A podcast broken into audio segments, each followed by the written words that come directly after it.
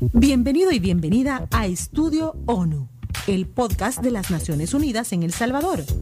Un espacio para pensar cómo construir un futuro próspero y sostenible. Quédese con nosotros.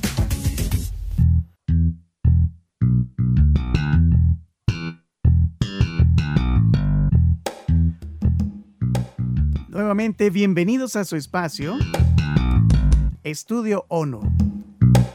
Este podcast que es suyo, presentado por Naciones Unidas El Salvador. Este es su espacio para pensar cómo construir un futuro próspero y sostenible. Y como sabemos que a usted le encanta compartir contenido bueno, así como este, le cuento que estamos en varias plataformas, en iBox, Spotify, YouTube. Como usted sabe que este es un contenido muy útil para todas las personas, es parte, de hecho es una herramienta. Yo sé que usted lo va a compartir con sus amigos, con sus conocidos.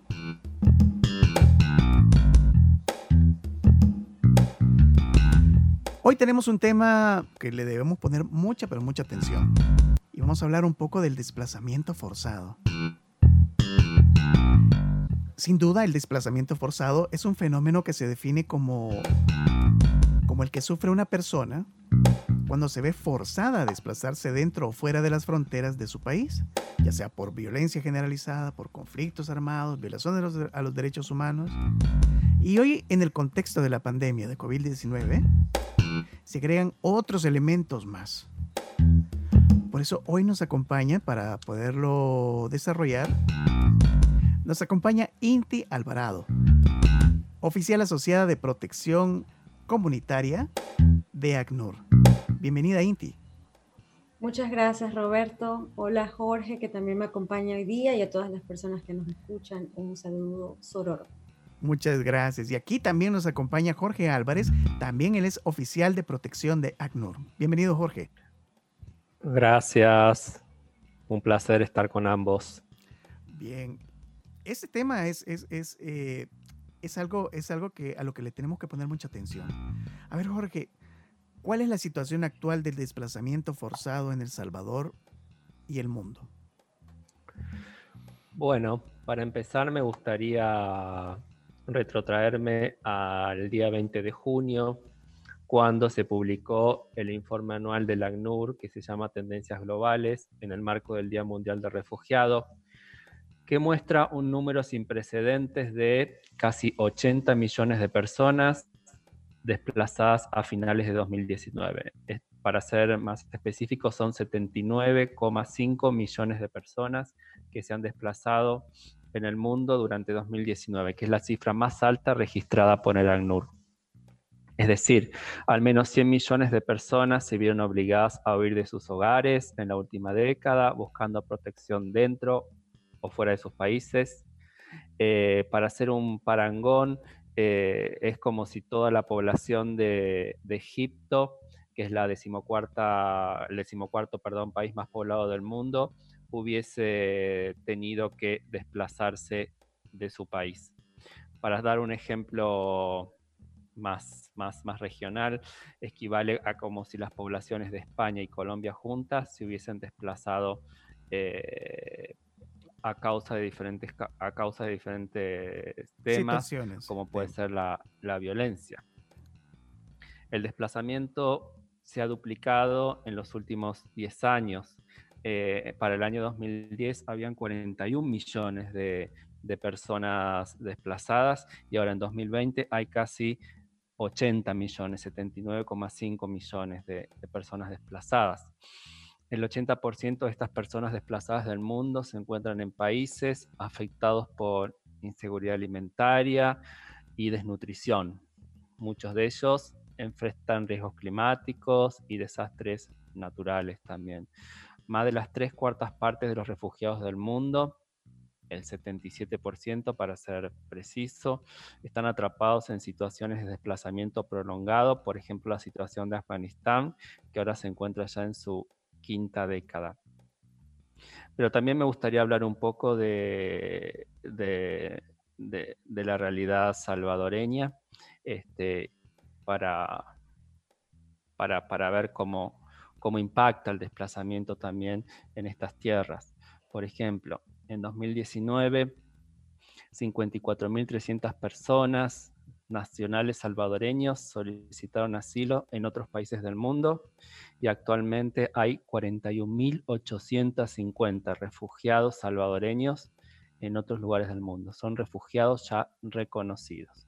Al mismo tiempo, hay 136.292 solicitudes pendientes de salvadoreños alrededor del mundo. ¿Qué significa esto? Son personas que se han ido del país por diferentes motivos, han cruzado una frontera internacional y han interpuesto una solicitud de asilo ante otro país. Son cifras muy, muy, muy, muy altas, números muy, muy significativos. Este, para hablar ya un poco más internamente, El Salvador tiene muy poquitas personas refugiadas, son solamente 52 y 33 solicitudes de asilo pendientes.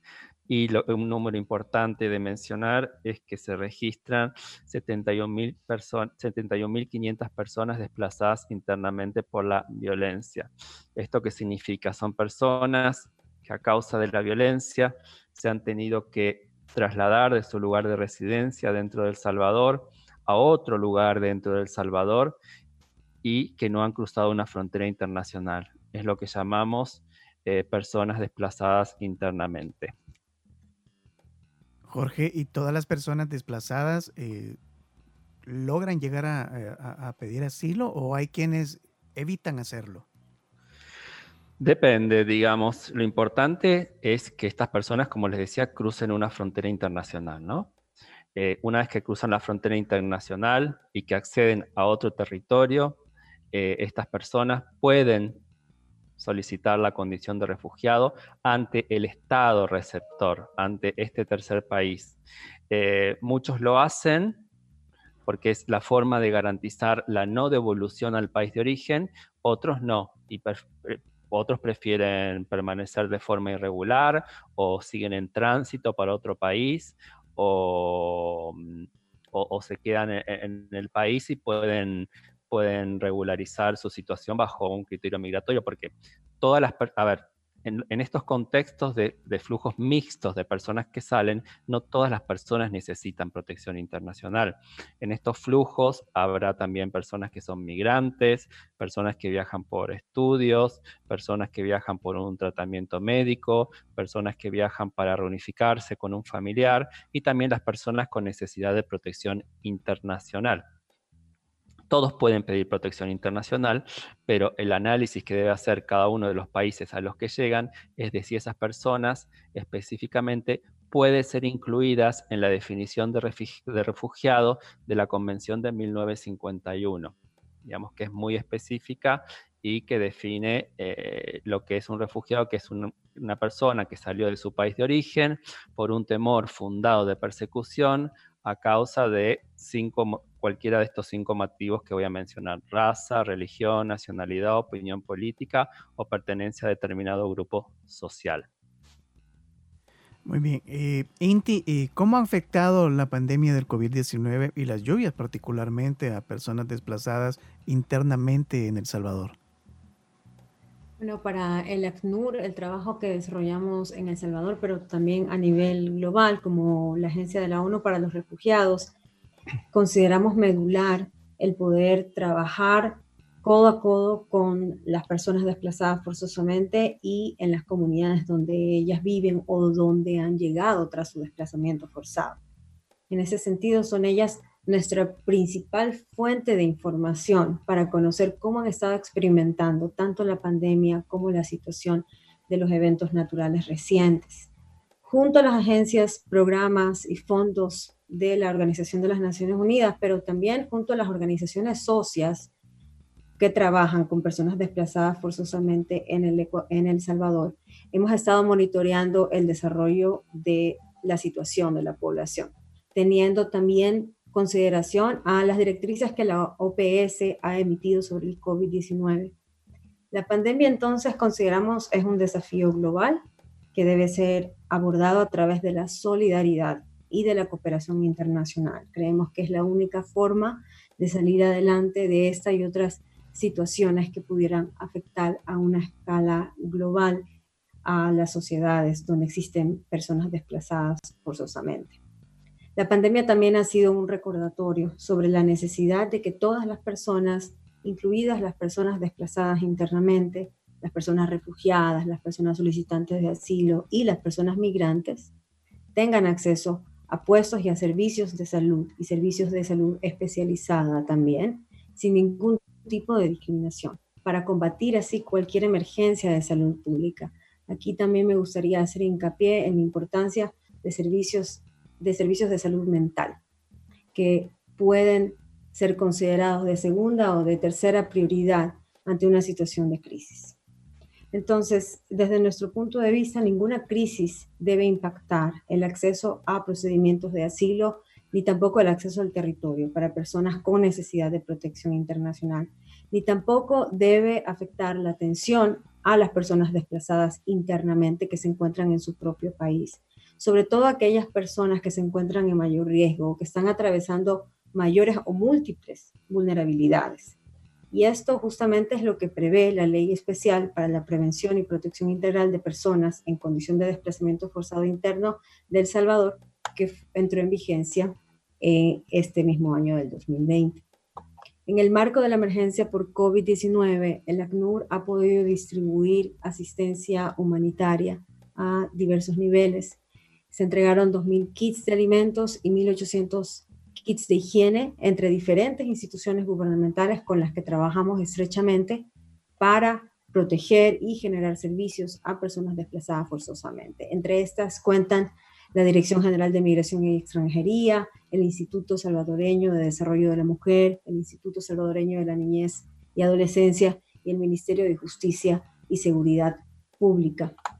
Adicionalmente, en comunidades afectadas por la violencia y por el desplazamiento forzado. El ACNUR ha tenido la capacidad de brindar asistencia humanitaria durante la emergencia por medio de tarjetas multipropósitos, le llamamos, que son aquellas que se canjean en algunos eh, supermercados u otro tipo de tiendas de expendio para cubrir necesidades básicas de un hogar y también ayuda en efectivo aproximadamente 320 familias en cerca de 80 comunidades en todo El Salvador.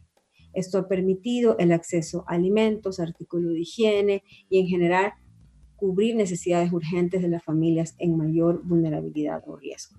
Estas comunidades se encuentran en diversos departamentos del país, en particular Usulután, Chalatenango, San Salvador, La Unión, Cuscatlán, San Miguel, La Libertad, La Paz, Morazán, Santa Ana.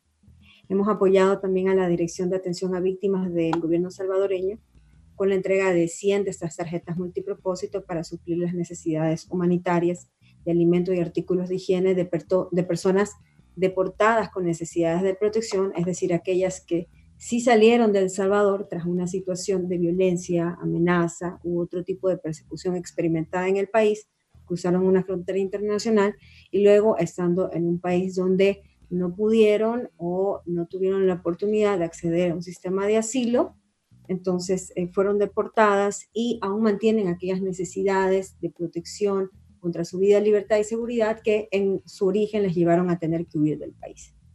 Como respuesta inmediata ahora a la tormenta tropical Amanda, hemos distribuido más de 2.200 kits de higiene entre varias municipalidades, solo para mencionar algunas, tuvimos la oportunidad de trabajar con los alcaldes y las alcaldesas de Soyapango, La Libertad, Ciudad Delgado, Mexicano, San Vicente, La Unión, con quienes estamos coordinando acciones de protección dirigidas a personas desplazadas internamente y también a las comunidades que acogen de forma espontánea a estas personas que se desplazan huyendo de la violencia.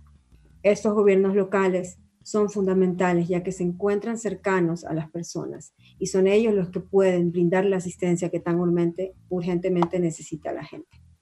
Entre las zonas más impactadas por la tormenta Amanda en El Salvador, Roberto, se encuentran al menos siete comunidades afectadas también por el desplazamiento forzado y la brutal violencia de las pandillas. Allí las restricciones de movimiento impuestas para mitigar la propagación de la pandemia ya habían generado también un impacto humanitario sobre las personas. Esto incluye una limitada capacidad de buscar protección ante situaciones de persecución y también una limitada capacidad de generar ingresos en medio del confinamiento. Entonces, líderes y lideresas comunitarias expresaron su preocupación con respecto a los daños causados por la tormenta, principalmente daños a vivienda, pérdidas de pertenencia y falta de acceso a la electricidad.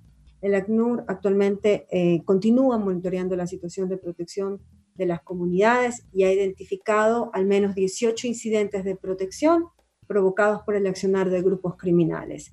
Entre estos, necesidades de asistencia humanitaria ante la falta de ingresos a las familias también y afectaciones a viviendas debido a la tormenta En el caso de, personas que tal vez por su rubro de trabajo, como médicos o enfermeras, que a veces son discriminados y obligados a irse de sus hogares, ¿cómo, actúa el ACNUR?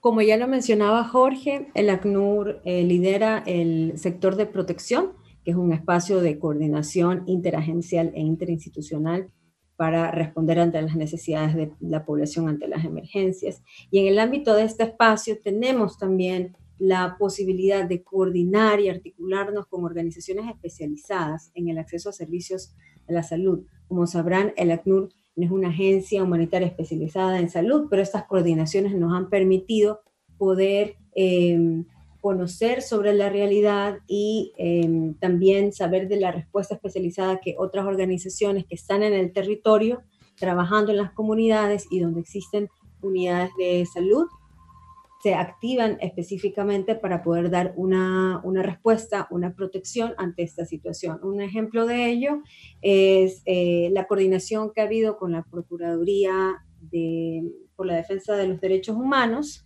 la cual activó incluso durante la pandemia una aplicación móvil que permitía dar avisos sobre algunas situaciones de vulneraciones a derechos humanos que se estuvieran dando a nivel del territorio nacional.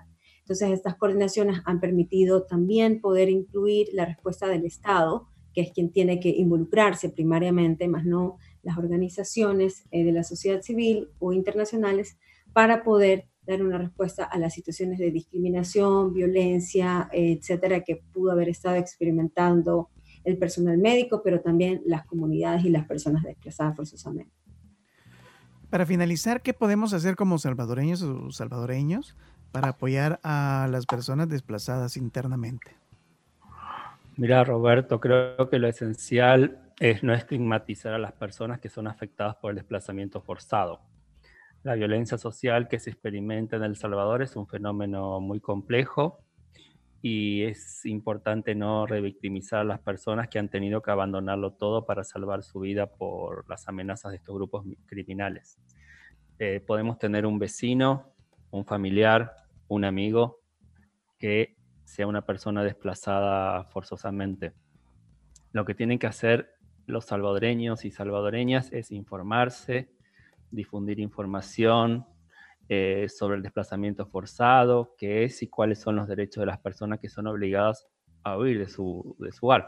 Porque como te decía, son otros salvadoreños que están viviendo eh, las consecuencias de este, de este fenómeno.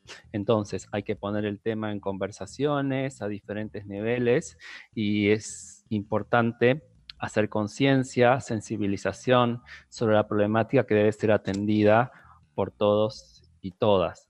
Es un fenómeno que lastimosamente atraviesa y que vive eh, El Salvador, pero digamos, es importante que las víctimas sean atendidas y también por parte de los, de los mismos, de los otros salvadoreños, eh, haya conciencia porque le puede pasar a cualquiera. Muy bien.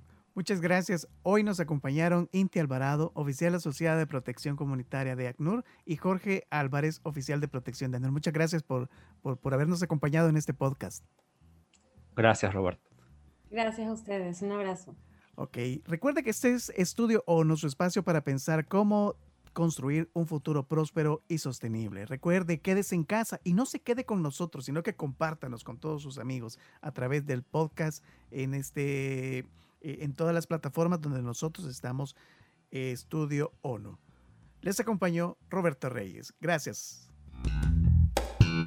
Recuerde que Estudio ONU, el podcast de las Naciones Unidas en El Salvador, está alojado en varias plataformas y busca ser una herramienta para la reconstrucción social y económica.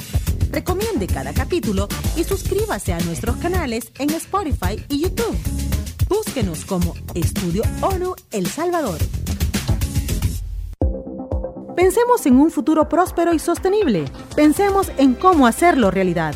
En Estudio ONU, el podcast de las Naciones Unidas en El Salvador, nuestro tema esta semana será ¿Cómo pueden los estados comprar medicamentos a precios justos?